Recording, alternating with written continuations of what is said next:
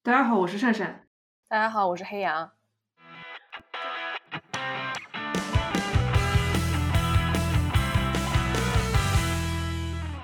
感谢泰的 Hello Momo 和鸟君给予我们的发电支持。我们那一期已经很闲聊了，那一期？大婆。哦哦哦，那个属于轻松的闲聊嘛。嗯，我们现在可以严肃一点。如果有一个 girlfriend tag，我们可以参考一下，会彼此就是女性朋友朋友哎 tag。或者是哎，我们线索可不可以啊？就你女性主义危险，就快问快答。我之前不是跟你讲过，就最近越来越不喜欢公共表达，因为因为我有个倾向，我讲一个什么事，我可能觉得我是在表述我的观点，但是我的观点肯定并不是仅仅是我表述出来的那部分，然后我就会、会想不停的去找补，就变成了非常中庸。对，一个是中庸，然后就变成非常冗长，然后讲着讲着就会让人失去兴趣。但是我觉得你把这个完整的部分留下来，会让别人看到一个人是怎么思考的。我觉得嗯这个过程很少被大家挖掘。嗯，就包括你想一些头部的，对吧？随、嗯、播、嗯，他们可能就是一个已经比较完善的，嗯而且他们主要是通过。跟嘉宾的这个互动，那嘉宾本身他就是有很多知识的，那可能他已经做好准备了。嗯那对于嗯普通人来说，一个对某个话题完全不知道的人，该怎么去整理自己的思维，然后把它说成一段大家总的来说还听得懂的话，我觉得这就是很少见。而且这个是不能写成文字的，因为你没有办法把这么冗长的东西都变成文字，因为文字可能你就已经想好了。因为我老板他平时说话也是那种一大串，但是他的邮件就是很明显的一个老编辑的邮件。嗯，我看到一个，我我搜到了一个，我们可以用这个开始。好的。我们要补一个开头吗？哦哦，等等等，哎，大家知知不知道我们这期在干嘛呢？这期我们漫无目的闲聊，漫无目的闲聊。对，我们正在创台三周年以来第一次面对面录节目。啊，对啊，真的哎，就是开始就是在疫情，嗯讲到这个，哎，这期节目不要讲这个事情，就莫名其妙又开始讲很伤心的事情。我看到了一个叫给朋友们的一个问卷，哦，我们可以用这个问卷来做一期闲聊期。好的呀，第一个问题，它它是用两年来说的，你觉得我们是要用两年还是三年？我就用三年吧对吧？这两年你过得怎么样？怎么过的？有点大啊。哦，好大哦，你先开始吧，我感觉这三年对吧？对作作为一个留在此地的人，留在此地的人，对，我可能前面两年的也就这样了，嗯主要是去，我觉得可能外地朋友的感受，呃，没那么强，但是作为一个土生土长的人，我是觉得有一种幻灭感。其实去年有好几个契机让我想出去，最后也因为种种原因没有去成。每一次我最想去的原因都是可能因为一个特定的人或者什么事情，嗯。后来那个特定的人可能发生了变化，就这个最大的助推力没有了之后，我会考虑一些很实际的问题，比方说我的、呃事业，我的家人，嗯，那我可能在这中间我没有办法像一些更年轻的朋友那样的那么快。以及很现实的原因，我的这个年龄段在一些移民通道那边就是没有什么分好家的，那我宁愿还是留在这里。我觉得在这里的人还是能够做一些什么，嗯，呃，包括不是大家一直都在说有没有躺润以外的路，我觉得还是有的。你该怎么在这里活得更快乐？嗯，我觉得快乐是很重要的，因为可能生活环境你是可以变，但是你能真的在一个新的地方全然不顾过去的很快乐的开始吗？我觉得未必。因为我最近发现，我其实在上海也是一个局外人，可能因为我的呃性向，当然不是说我走在路上就很担心别人因为恐同打我，而是说我发现我跟这里的主流都是格格不入的，以及这个社群的主流可能也不见得有多么喜欢我这类人。所以我觉得这个是一个比较大的在配合年龄的转变吧，因为嗯我是是二一，所以他其实刚好也算哦是见证步入了我三十岁之后开始前后的这个会有蛮多不一样的想法。我三十岁大概是什么时候？哦，那那早了，那我要早好几年。反正总之我是三十 岁，现在是 永远的三十岁。对，嗯，过去三年，因为你讲到快乐这件事情嘛，人怎么去找到快乐？我可能在不不知道是不是在播客上还是在视频，但是我好久没做视频了，可能大概率是在播客上吧，讲过，嗯，就是当你不快乐的时候，你想要找回快乐的感觉，一种是向外找，一种是向内找。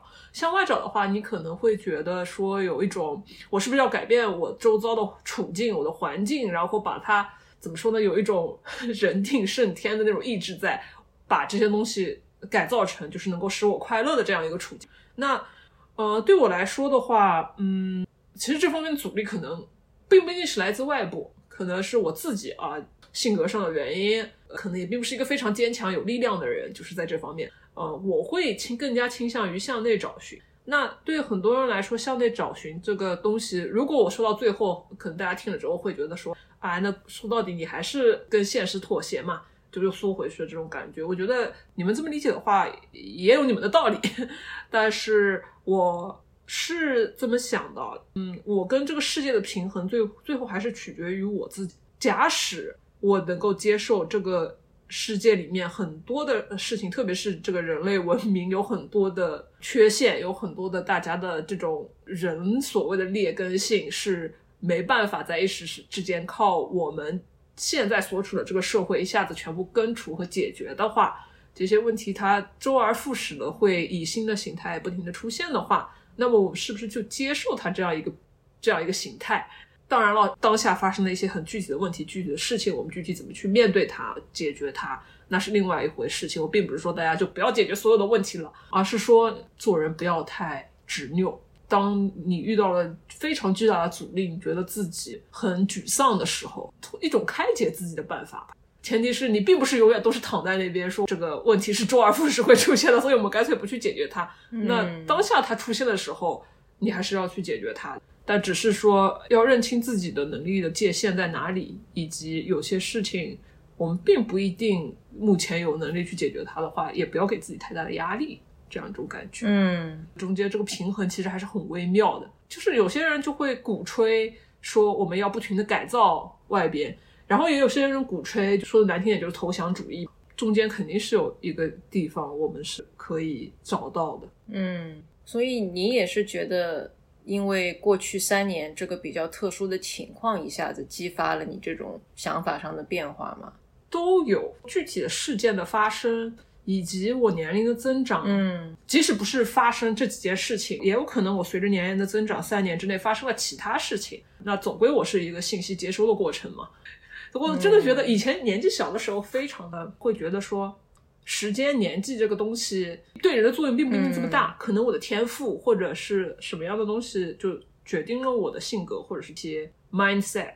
但是我现在渐渐觉得年龄这个东西变老产生的一些身体上的变化是有作用的，但更多的是你这个时间花过去了之后，你经历的一些事情，你看到的一些事情，就是你还是信息信息获取嘛。嗯，对。去，哎，那这这句话我并不是很想为这句话站台，怎么办啊？什么吃过的米比你那个什么什么 吃过的盐比你吃过的米多？不是为这句话站台，但只是说积累是有一个过程的。年年轻的朋友稍微骄傲一点，啊，我觉得也是可以理解的。我我也有那那段时时光嘛。我觉得我们现在也有很多资本可以骄傲，所以我们也不用太谦虚哈。对，商业互吹。前段时间在那个万儿正直组有看到一个。两个帖子，他先是一个帖子问你三十三，你现在三十三岁吗？你现在在做什么？你的生活情况是什么样？嗯。第二个问题是，那个另外一个人看到有这个三十三岁的帖子的之后，他就说你的二十三岁是什么样的？哦。所以我在想，我们要不要回答一下自己十年前，或者是说你现在想对十年前的自己说什么？呃，三十三岁对二十三岁的自己想要说什么？未来并没有你想的那么糟糕，就是未来的你。哦，你那个时候已经那么悲观。呃，我我一直都是个非常悲观的人。我二十三岁的时候想我三十三岁的样子，一个是有点难以想象，但是他这种难以想象呢，并不是说它是一片空白的，也不是说我想象中我三十三岁是非常凄惨的这种什么，或者这个世界是多么的凄惨。嗯，我会觉得它总是笼罩的一层就不太开心的那种阴影。嗯，对。那我现在来看的话，这十年不太开心的事情当然有了。但走到三十几岁到我现在这个年纪之后，发现我现在所处的这个阶段，比我当时想象的那层阴影是好一点，光一光点光明一点，光明一点，就就那层哎，你对自己要求好高、啊。对对对，那就然后我现在如果我说现在想象我十年后四五十岁是什么样子的，就是没有那么阴云笼罩了，嗯 就会觉得啊，可能我就是过普普通通的日子，但是这种普普通通的日子当中的一些不好的事情，我可能也会接受了，嗯、并不会觉得说，哎，我以后一定。可能到了那个时候，依然是没有人能够理解我，或者是这个世界依旧是那么糟糕，或者是哎，我依旧是就是那么心累。一部分是我接受了这些东西作为一个常态之后，我能够坦然的跟他们相处了，就反正就这样嘛。然后还有一种就是，的确事情比我当初设想的要好一点。嗯，对，觉得呢年轻的你，我二十三岁还真的是发生了很多呢。哦哦哦，就我有没有跟你讲？我好像我有发过微博吧？是微博吗？二十三岁那一年，我刚开始工作没多久，嗯那工作其实真的挺的，一个我现在讲出来都有点震惊的事。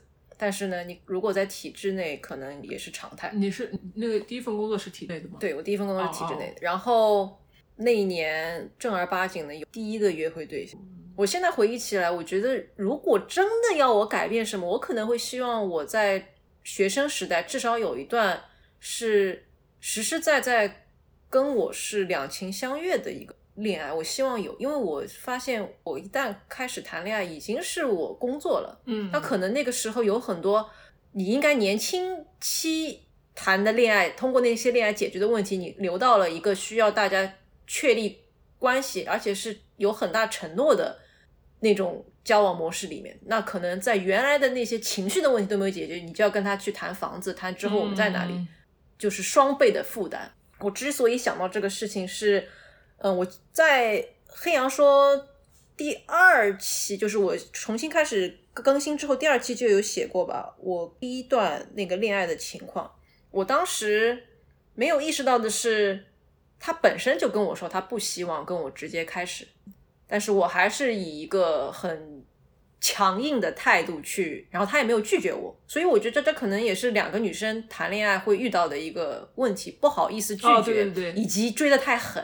呃还是那个，就是大家对女生会不会，也不是说对女生，大家本身都是女生嘛，会有一种哎不怎么好意思。对，但其实嗯我现在想我如果当时就避免了呢，我跟他就是大家普普通通约会，嗯。然后也不需要太多的负担，因为我意识到从那个时候开始一直到现在，我对待我每一个约会对全都是穷尽我所有，就把这个在约会的时候就给了他一个嗯。很大的期待，那可能对方跟你也没有认识多久，他就要承载你作为他的终生伴侣的这么一个身份，嗯。那怎么办呢？可能有的人的确很爱我，那这这个人到现在也没有出现，不然他他们也不会那么快的甩我，对吧？但是这个人，我意识到的一点是他那个时候我带他回家，他在我那个 iPad 上面就有写了一几句话，他其中一句话就是我跟你在一起的时候，我觉得有家的感觉。我最近想起这段话，我就觉得我好厉害哦！我在二十三岁的时候就能让一个已经谈过不少恋爱的人感觉像家，嗯那就是说我其实一直是可以给另外一个人提供这些东西的，但是这样的东西在你自己还不知道怎么谈恋爱的时候，对于对方来说是一个负担。你还不知道怎么轻松的谈恋爱的时候，你就要跟人家谈婚论嫁，那就很很错位。虽然这个事情我一直是到现在，我就是说在录播客的这个此刻，我才知道我之后可能要更轻松的心态去面对我的情感。但是这样的心态在过往的这么多年，就一直一直成为了一个阻碍我谈更好的恋爱的一个，就是这个东西本身是很好的，你能够给别人感觉到安全感，感觉到像个家，但是这就会导致你们怎么都没有办法走过前期，前期就会变成一个痛苦。哎，我有几个 follow up question。请，你你之前描述就是你一开始就很投入嘛，我作为你好好几段感情的见证人，这里要让大家知道一下，在我这个第一任这个之后呢，我算是在二零一六年有一个非常强烈的一段关系，然后善善从那段强烈的关系开始，就他对我每一段都。也不是能了如指掌，但是他都知道我的喜怒哀乐。对对对，就是你刚才描述的这几段感情，就是刚进入的时候有那种倾向嘛？就你觉得这跟拉拉合葬梗是有什么？我会觉得是一个被社会建构的道德感，我们没有被像男生那样鼓励你去播种，对对我们一直都是被培养的从一而终。嗯。当然，我现在也发现我身边很多朋友可能是道貌岸然，或者他就是很大方的跟我说他现在在睡很难，嗯，但是我就发现我到现在我都很难做到这一点。就哪怕我如果真的要变得比较的随性的嗯。进行约会，我肯定也是跟每个人说，我跟你现在并不是一对一，嗯。你如果接受你就接受，你如果不接受，我们也可以不要开始。但我就在想，这个也是我现在跟你讲，我真的实践的时候，我觉得我并没有人生中那么多时间去分给三四个人，我觉得嗯这是不可能的。我前段时间还看了一个，当然这不是特意去解释女性的这么专一性，而是说人类其实在五个以上的，还是说五个选项的时候，他的脑子就不崩溃了。嗯 就是其实我们的大脑就没有办法真的变成所谓的时间管理，怪不得高考卷它最多多选题也就只有 对？吧？然后这个问题就在网络时代其实是特别恶化的，因为我们总觉得我们把这个人划走了，还会有更好的，但是可能你就是那一个被你划走了。然后我们又对于你的伴侣又有那么多期待，但其实很多不必要放在一个人身上。嗯，对对对，就是你的伴侣不需要满足你所有的需求跟，嗯哎，这个合葬梗，合葬梗好久不提了啊，就过去好多年了。我感觉它刚出来的时候就好几年前，感觉现在大家其实对这个，现在我觉得是在于一些奇奇怪怪的猎奇梗，以及发现大家通过猎奇梗知道了拉拉这个圈子之后，大家的已经把矛头转向外部了，因为外部的人很明显对我们有很多误会，那我们还去考虑合葬什么呢？对吧？所以我们现在要开始骂花，嗯嗯，妈妈，站在他们的立场上来说，他们肯定觉得说啊，我给你提供提供了曝光度，然后嗯让、让所谓这个社群以外的人了解你们嘛，更多的人去了解你们。但所谓的这个了解，当然我们这个是要打双引号的。梗这个东西就双刃剑，而且我觉得对向自己的那一边就更加锋利一点的感觉。但是大家在批判这种东西的时候，或者自己在使用这种梗、听到这种梗觉得好笑的时候，就自己对社群的刻板印象以及自我认知的这种加固的过程当中，有多少人是在思考这个问题？我不喜欢这种行为模式，我不喜欢这类人或者他们的思考方式，他们的行为举止有些奇怪，有些极端啊。有多少人会想这些人是不适合存在的？versus 他们是存在，但是它代表代表不了我们所有。就一个是觉得我很讨厌那种行为模式，这种行为模式和这种人的 mindset 就不该存在，呃，所以我讨厌他，代表了我。跟那种我觉得他们跟我不一样，但是他们的确是存在的，但是我们还有其他的一些不同的行为模式，就这这两件事情，我觉得还是是很不一样的。当然我，我只是讲我的体会啊，大家可以来指正我说，大家在发表这些言论的时候，并不是我接下来要讲的我理解的意思。那我只能说，就是我的理解非常的有误。你不要为这种感觉道歉。对我时常的一种感觉，大家对这种梗的厌恶，以及对某些特定行为的厌恶，是因为说归根结底还是觉得自己不赞同这种行，自己所谓的讨厌这类人，所以要跟他划清界限，所谓要割席。但是我觉得，在大家没有触犯法律，以及在就是呃宽泛一点的道德的范畴里面，他们并没有犯什么大错的时候，只是奇怪的时候，嗯，就不要攻击这类人，已经不要把他们踢出这个社群，而是要想，就是他们也是一部分，只是把他们来代表整个社群的那些人，他们有他们的固有的偏见而已。就不知道有没有讲清楚？我觉得有讲清楚，嗯而且你其实，在刚开始讲这个梗的时候，我就意识到我们现在还是处于一个初期阶段，嗯因为很早的好莱坞电影或者是港台片，它都会有一个非常刻板的嗯。同性恋的形象。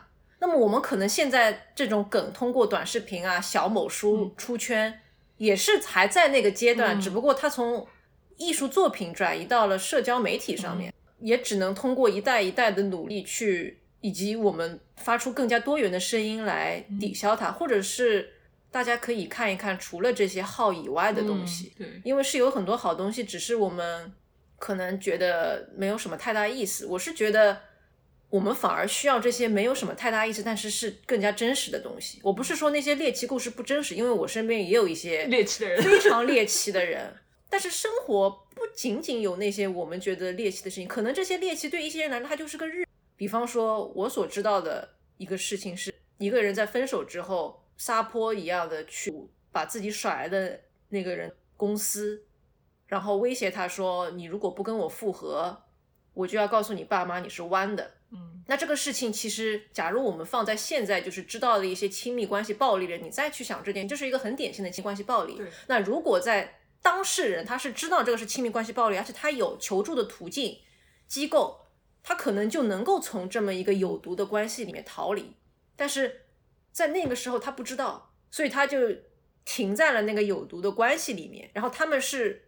互取所需，他可能通过他得到了一个安全感，他通过这种威胁以及最终获得了他的复合。嗯，对他们来说，他们是一个很狗血的案例，但是他们是一个安全的在一起的这么一个关系，就看你怎么看待。嗯，就包括我也的确经历过一些蛮狗血的嗯感情，或者是这个人明明对我很不好，我还是很喜欢。嗯但我现在回顾起来，我觉得每一段关系能开始，肯定是因为彼此。找到了自己的需求，而且的确是那个人可以给他，或者是我只是给他了一部分，他在外面姘头很多，我也不知道。但就是说，我们该怎么去把它作为一个社群的门面来去解读？那可能我就要说的更严厉一点了。我觉得现在很多的大号是辜负了。当然，你也可以说这些大号它存在的意义就是它要做到下沉市场。那么可能现在下沉市场最快的途径就是猎奇和搞笑。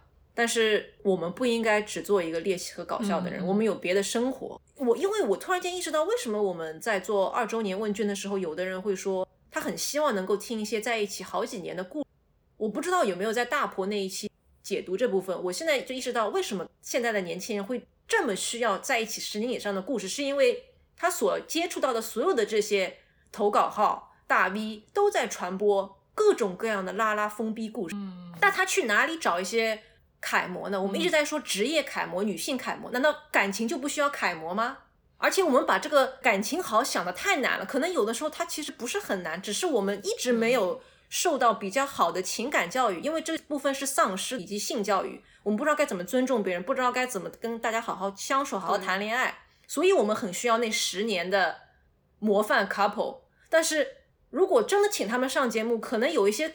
底子上的知识点你都没有铺好，你只是听了一个故事，你也不知道该学到什么。我觉得这是个问题，嗯所以我们可能先要从一些底层的去讲，然后再去请一些人。理论的学习以及理论的传播跟表达，跟我们个体的生命生活体验，嗯，前者没办法囊括所有的后者。以及我们不管做哪一期节目，我们只能帮到我们能够帮到的，嗯而且很多经验，我觉得啊，除了一些底层的，比方说爱啊、尊重啊。你更多的网上发散出来的东西，都是应该听我们播客的人自己去挖掘。你是什么样的人？你听了之后，比方说，我建议你们尊重你的伴侣。一个人当然也可以觉得我去抽打他，我去很猛烈的进入他，也是很尊重。他觉得这个是伴侣喜欢的，我尊重你的喜好。那这个该怎么办呢？对吧？字母圈，哎，我不知道字母圈会不会被屏蔽掉。我们去年刚好还做了那个节目，对对对对啊，就是人就是是一项值得被承认的，人家是非常 valid 的一项爱好、兴趣，就也不要把他们妖魔化。像刚才的个人的喜好是什么，嗯、你想要的是这个是重要的。对，而且不是你看了一个投稿号，嗯、它下面的评论，你觉得哦，好像大家说这个，哎，一会儿又变成那个了。嗯、那你自己想要做什么？嗯、那么。你到底会做什么？我觉得这个是比你想什么更重要的。我觉得太多人可能因为各种奇奇怪怪的投稿，觉得跟别人谈恋爱很困难，那可能你都没有去试，你也不知道你在一段恋爱中是什么样，嗯、那你这个梗就永远不能够去解，这就会导致你可能真的牡丹了很久，你碰到一个喜欢你的人，或者是他的确爱你的人，你也不知道该怎么珍惜他。我之所以说这件事情，是因为我也是最近才通过别人对我的拒绝，才意识到我在。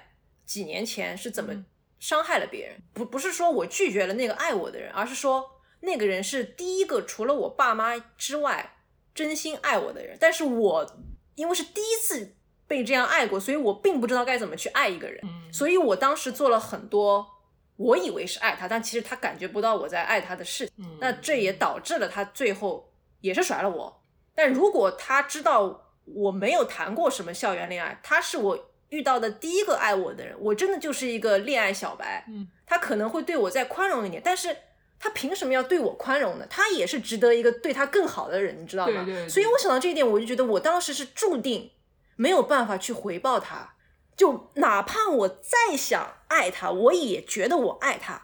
我再做到满分，在他那里就是五十分。是是是，因为因为你当时在那个状态下，你当时在那一年二十四五岁，对，你当时二十四五岁。在那一年就是可能就还没有到现在这种程度。就你而且我说的冷酷一点，我也是因为我失去了第一个爱我的人，我为了去追回他，我花了过去好几年去理解心理学，向内看待我自己，我去把自己别的角角落落都撑起来。嗯但哪怕是这样，我也并没有挽回成功。嗯因为他在过去的几年也有很多自己的成长，他也意识到他更看重什么。而在我去追回他的时候，他从另外一个人身上已经得到了他想要的东西，他是不会选择我的，所以这件事情就彻底放下了。但我知道很多更加年轻的朋友，他可能就是二三十岁就一直沉溺于十几岁或者是二十出头的一个初恋，或者是没有得到的一个人，那可能你在这个过程中就会失去很多锻炼爱的机会，以及错过一些其实是爱你的人。因为我现在是发现，你是可以爱很多人的，或者是你以为你可以爱很多人，但其实最难的并不是你去爱谁，嗯，而是你得到一个来自别人的爱，这个其实是最难的。大家不要觉得我去爱谁是一个很好达成，但是很明显很多人也不知道该怎么爱别人，但是这个是后话。但是你要得到一个人的爱，其实是最难的。我也很爱你，突然告白的时刻突然，告白了，这是个双箭头。这个刚才好像讲了很多，嗯，稳定的关系、浪漫爱，包括一对一这种，但还是 要，我又开始找补了。不要找补就是，哎，不没有，我就想说，又回到有一点我想说的，浪漫爱或者是呃那个一对一的关系，并不是唯一的答案嘛。就有些人就喜欢那个多元关系。多边关系，呃，当然是建立在就是谈上，然后有些人就喜欢就不被束缚，也也有些人就不相信浪漫爱，那那是都是可以的。这些所有的形态啊，我现在已经处于那种大家喜欢什么，选择相不相信浪漫爱都是都是成立的。嗯这并不是一个是非的判断题。我并不觉得说有个人他选择不进入稳定的关系，他只是跟人就进睡睡啊什么，他就是一个很渣的人，是吗？只要他不是骗人家说哦我要跟你建立稳定的关系，两三周之后就把你给甩了，那这很明显是一种就是欺骗的行为。他如果相对比较坦诚，睡睡过几百个人又怎么样呢？嗯，很多争执我觉得是源于大家的选择不一样。呃，然后以及希望去用道德嗯来对，批判和束缚，但我觉得大家更多的这些讨论都是在网上。其实你跟一个陌生人的关系，或者说你为什么要浪费时间在跟陌说服陌生人上说服陌生人？我觉得只要你不受到伤害，别人也没有伤害到你认识的谁，嗯其实这个事情就大家。看过效果也不要太那个，就回到我前面说的，你是要做一个什么样的人？你想跟谁在一起？嗯那是你在现实生活中去具体做的。我还是鼓励大家多到线下去建立更加真实的关系，嗯而不是在网上活成一个赛博人格。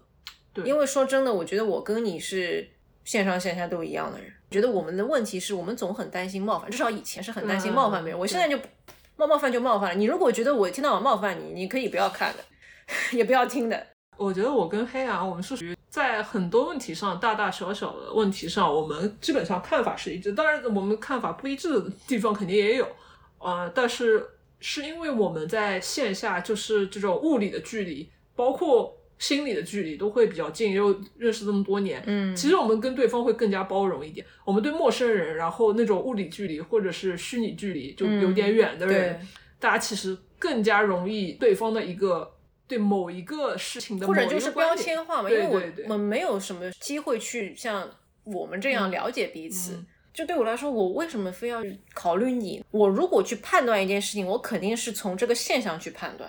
之前提到了一个头部播客，他们有做了一期争议很大的，也是关于心理精神健康的嗯一期。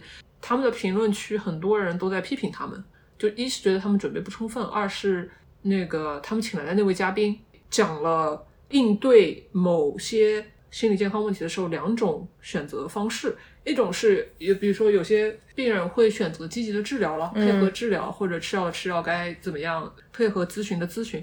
那也有一部分人他可能口头上表达的是我要改变，但实际行并没有付出任何的行动，对不对？呃，或者是他就比较明确的表示了我没办法配合你的治疗，拒绝治疗这样。在那个医师看来，这两种行为如果是基于那个病人他自主的选择的话，其实在他这边大概意思啊，我我我可能记忆有点模糊，如果我转述错误了，大家不要攻击我啊。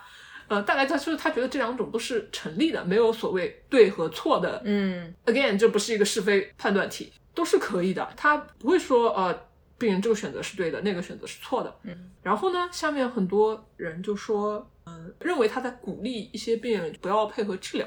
哦，，对，说他在传达一种错误的观念。嗯很多人作为有这方面健康问题的人群，觉得被这个医师的这种表达给冒犯到了。但其实我在看了评论区之后，反过来我感觉我受到了冒犯，嗯并不是任何人的错。我觉得大家都是有表达自己情绪跟观点的这个选择。但是我作为一个就是他口中的后面做了那个选择的人群来说，我感觉我有被看到，我有被尊重。嗯当然，不可否认，有些人不配合治疗，他可能精神崩溃啊，导致后面一连串的身体上的，可能对周遭的人也产生了一些影响。嗯但也要看到，有些人是基于理性的那个自己做出的选择，以及愿意为后面的对自己生活、嗯，消极自由也是自由。对对对，愿愿意去承担。那我觉得，对啊，我就是这样的，嗯 就你们来打我呀！但是 但是，就你们不能逼着我改变我的这个选择，嗯然后又告诉我说我的这个选择就是错的。反正那一期我刚开始听完，我觉得感觉挺好的，然后看了评论区之后，我感觉又不好了。不要看评论区，不要开弹幕。我相信绝大部分人是希望改变自己的处境嘛，嗯，就是我怎么样变得好起来。最大的问题在于，我们都想着无痛达成任何想要的东西，我们不想付出任何代价，嗯以及有的时候我们其实是在通过别人来付出代价，但是嗯我们完全没有意识到我们伤害了别人，就是这样的。你总有一天可能会在阅历慢慢增长的情况下，意识到人跟人之间的连接其实是要建立在某种自我牺牲上的。你如果想做一个我完全无痛生活的人，嗯你肯定是一个很孤独的人。孤独也不是不好，但你如果想谈恋爱，如果想交朋友，你得有这个思想准备。感情 我有预感你，你也是挺自我牺牲的。啊，但他也有他的牺牲，大家都是用一部分的自我去交换对方的自我。嗯通俗老套一点就是磨合嘛。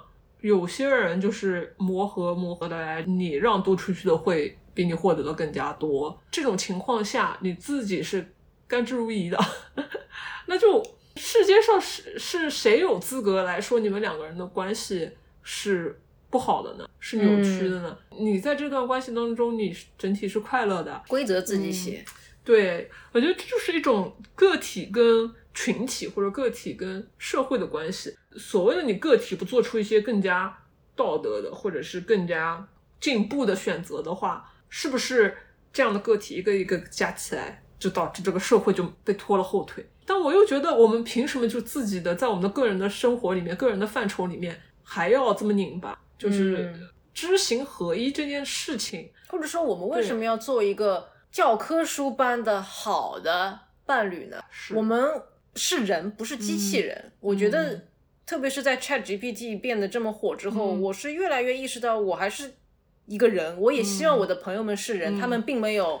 变成工作机器人，嗯或者是爱情机器人，嗯或者希望他的伴侣是一个为自己量身定制的爱情机器。我觉得这个是很可怕的一件事。大家是不是在找一个无瑕的这样一个模范？我觉得人肯人肯定是有理想的，以及也想接近，但是就像你前面第一个问题回答，在这个三十岁左右，可能你就意识到，除了身体衰老给你带来的局限之外，你也慢慢看到了这个世界的多姿多彩，以及你不需要变成一个神话一样的人，或者是一个很完美的形象去应对生活中的每一件事情。你就是你，你有的时候就是想躺，嗯你有的时候就是觉得我要润，然后可能最后也没润成。但这个就是你啊，这个是你很可爱的地方。一个愿意跟你做朋友、愿意跟你谈恋爱的人，应该是看到这部分你，而不是嗯你是一米几，你雅思考了几分，嗯你是什么 QS 前几十名，那些没有办法定义你。大家开心做自己。总结来讲，对，开心做自己。我来看看最后我们要用哪个问题收一收。现在让你感觉踏实、坦然、安心的是什么？如果我能够非常非常笃定的说，肯定不会出错的一个地方，就是我自己是可以 survive 的。可能我 survive 的姿态不太好，就很多人会觉得啊，我要顶天立地。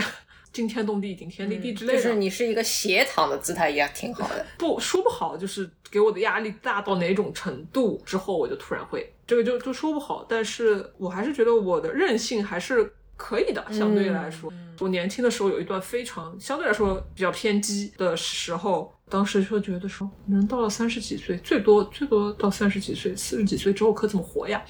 啊，大人的世界这么丑恶，这么肮脏，我不想跟他们同流合污。这个全世界没有人能够理解我，很多这种愤世嫉俗的想法，然后就觉得自己就是自己的想法，这种是世界上最独特，自己觉得自己特立独行，嗯的那种感觉。但是我到了这个年这个年纪，发现原来没有那么特立独行，相对来说是比较中庸，甚至有点平庸的这样一个人。啊，原来我可能会做一些所谓的妥协，这种反而给了我一些安全感。嗯，岁月让我学会了狗。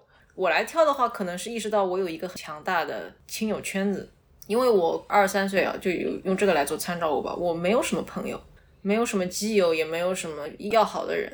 这几年慢慢慢慢发现，哎，这些人还不少，而且有些可能他们也不太好意思跟我讲，但是后面因为一些别的什么契机，他们就会真的夸我，夸的还蛮厉害的。然后我我一开始听，我就我不知道该怎么应对，因为我意识到，不管。不光是爱，你是需要通过得到，先得到爱，你才知道怎么去爱别人。夸你也是需要被别人夸了之后，你才知道怎么好好的去接受这个夸，以及再去夸别人。我也是通过一些朋友对我的彩虹屁，我才慢慢慢慢就是建立了一些信心。我也是最近发现，我一直是对自己的外形啊什么挺自卑的，包括我在出去读书的那几年，也被别人用很奇怪的理由说过。就是一个大妈，她听说我是上海来的，就说好像意思是上海小姑娘都是肤比较白皙的人，就就我我可能是属于肤没有那么白。那我其实我小学时候还因为那个肤色比较深，也还被人家也算是有点言语霸凌嘛。那个时候对我打击真的很大，我就意识到我也是活在一个好年代。我们现在也终于盼到了对于身材的解绑，对于外形的解绑，发型的解绑。如果我们还停留在只有某种人就是白又瘦，那我现在还是很自卑。我现在意识到，我的朋友他可能都不是因为我的外形他才喜欢我，他就是觉得我人很好。那我这个自信就慢慢提高了。如果一个人因为什么我所谓的没有赚很多钱，我没有什么一米七几，那你不喜欢我，你不喜欢我好了。我不通过你对我的认可，单独某个人对我的喜欢来决定我的自尊。我已经是一个很自洽的一个，也有很多支持的状态，而且我也可以去支持别人。嗯我处于一个我可以更好的回馈大家的状态，那我就去发现这些也愿意好好对待我的人，而不是去努力感化那些本来就不想好好对待我的人。那我觉得这个就没有必要。我可能以前几年我会很努力的做一个热情洋溢的小狗，以前真的太热情了。我觉得也也是这几年做播客了以后。我把重心更集中的放在这么一个媒介上面，然后我可能就不太会有那么多去热情回帖。当然，可能前几年也在豆瓣上面回帖比较多，但后来我就意识到，人家还是在利用大家的善意，这样的人是很多的。那我为什么要被你利用呢？我并没有被你尊重，你可能连一句谢谢都不会说。那我就最后一个问题，就彼此形容一下对方是一个什么样的人。我们彩虹屁的时间，哦，我先开始吧，就是。说回到这三年的变化，其实我觉得跟我以前所知道的你，其实是完全非常不一样的。但你也说过为什么嘛？就是那个那个时候刚刚有一个这样的转机，现在的你反而是真正的你吧？哦，吧，对，可能就是慢慢愿意更展现自己的锋芒，或者是是不担心去冒犯别人，因为可能以前就比较收着，也不太好意思讲。对对对对，你你现在就更加。大胆更加敢说了，而且我觉得你能够准确的表达自己，我其实很羡慕，就是能够 把自己给讲出来的人。我是觉得你是一直在找补，就我要形容你，就是我可能以前只是觉得你是一个就比较成熟的大姐，那这个是一个非常概括的一个词，但你要细化，我觉得也真的是因为开始做播客了，因为合作真的是，或者是说实践。就真的是打双引号的工作是一个非常好的了解一个人的途径，因为有一些非常实际的问题，我们该怎么解决，这个东西该怎么坚持下去，以及坚持。我就意识到你其实一直以来通过你的表达想得到平衡，这也跟你前面说的那个自我的这个价值观的变化是联系在一起的，所以真的是一个表里如一，包括。这期节目录的，我其实屡屡想跟你说，你不用找我，你就这样说好了，我们就可以站这样一个立场，也不用去说，这当然是我的，我们所有的话当然都只能代表我们自己，我们也不可能就是想通过我们单独的个体经验让大家就学来，我们从来不建议大家就直接学的。对你讲到这一点，我刚刚想到。我其实作为那些表达，当然这是我讲，就是大家听到的是我那些话啊。嗯。但我突然想到，我我其实可能真实想要表达的意思，或者说我这样讲的动机，其实我是找补爱好者，不不是找补，我就觉得我是不是也有点喜欢爱说教？就其实我是想让大家去看到一些不同的角度。我是突然发现，嗯，几年前发现我自己可能是一个蛮不想看到冲突的人。嗯。都。就就我就所以你干脆说我们其实有别的很多选项，我们不仅仅有 A B C，但其实就我会很担心，你就一直陷入要把 A 讲到 Z，但其实我们在表达的时候，只要说我们那个 D 就可以了。我们不用管的，我们我觉得我们还是互补一下挺好。如果我们两个都像我这样，肯定是做做不了太久了，就会吵起来。如果两个都想着要从 A 讲到 Z 的，那这个节目真的是每一期都要录两个半小时。哎，我是那个，我就是那个动图，你就知道，就是很早以前那个偶像剧，就是说说别打了，别打了，要打就去什么练武士打，就是那个，我就是那个人。这一期节目竟然就这样录完了呢？你对于之后的这一年？就是你现在脑子里第一个想做的题是什么？三秒，三二一。就我还是想做，就是小镇里的那人，就是没有出来所谓的到大城市。嗯，他们的压力会不会迫于压力就结婚啊？但我又觉得，如果已经做不得不迫于压力，那些人可能也就不太会上这种平台来讲自己的故嗯，但是我就真的很好奇，现在县城、城镇乃至于乡村。我就想知道这压力有多大。大家都知道压力非常的大，但是对于我们不在那样的环境当中的人来说，这个压力究竟有多大？嗯，然后有什么是可以大家能够帮到他们？不可能说我们一夜之间就让这个整个社会的氛围都改变了，这没办法。但是有没有一些实际的途径，就是给他们一些帮助？我觉得是精神和社群的支持得要有。对，这个跟你有没有多少钱。有些东西是钱买不到的，嗯，真的最重要的东西都是钱买不到的。那我接着你的说，就是我还是觉得做一些历史的存档是一种责任吧，嗯，因为可能这是我们所剩不多的一个还能够比较安全的保存的媒介了。我是希望历史的这部分能够多做一点。以及向大家多推荐一些这么多年来一直在为社群默默耕耘，只是大家不太了解的老牌组织，或者是一些比较新的人。就是说，这是个两个方向，一个是往回看，往过去看，看看我们现在在经历什么，过去有什么东西被大家忘记了；一个就是看现在在做事情的人。我觉得我们就是分工不同嘛。我们这个媒介它其实是一个记录的人，那记录的人可能他就是做把这件事情做好。那在一线。做社群的，去做援助的，他们的心思都花在做援助上了，那可能在传播这一块就会弱。那我们其实是应该互帮互助。你如果又要做这个，又要做传播，我觉得是很难。我觉得我们能够做的就是，我不喜欢媒体人这个词，但我觉得你如果是想做一个帮大家把好消息传出去的人，去留住一些历史的人，我觉得这是一种。道义吧，就如果我们要在这期节目里面讲什么道德，我是希望我这个事情能够一直做下去。我去年跟一个也做播客的朋友讲该怎么维系自己的这种为爱发电的热情，他当时就说：“我凭什么要为一个没有多少人给我好的回应的节目一年花个几百块钱？”嗯，但后来我也遇到了一个人，他就跟我说：“你觉得这个事情对的，你就做呗。”他的鼓励。我觉得对去年在做完童语那几期之后，一直坚持到现在的我来说，就是一个像定海神针一般的存在吧。所以当面谢过他，但是我觉得这一期节目可以再谢谢他一下。觉得有的时候你虽然可能自我已经很自洽了，觉得自己做的事情也对了，但是如果你通过一些你本身就比较在意的人，他。跟你说，哎，这个事情对啊，我觉得你做的就很好，你就不要管别人嘛。嗯，那我觉得好啊，我就坚持做下去。所以也很感谢大家陪伴激昂三年，希望我们在节再厉每一个明年都能够这么当面录一期节目，你觉得怎么样？明年我来看你们。可以可以可以，欢迎欢迎。嗯哎，没有什么结束语，就大家祝大家生活愉快吧。嗯，祝大家都能够 在这个三年过去之后，跟喜欢的人多见见面。嗯那就下期再见了，拜拜。拜拜。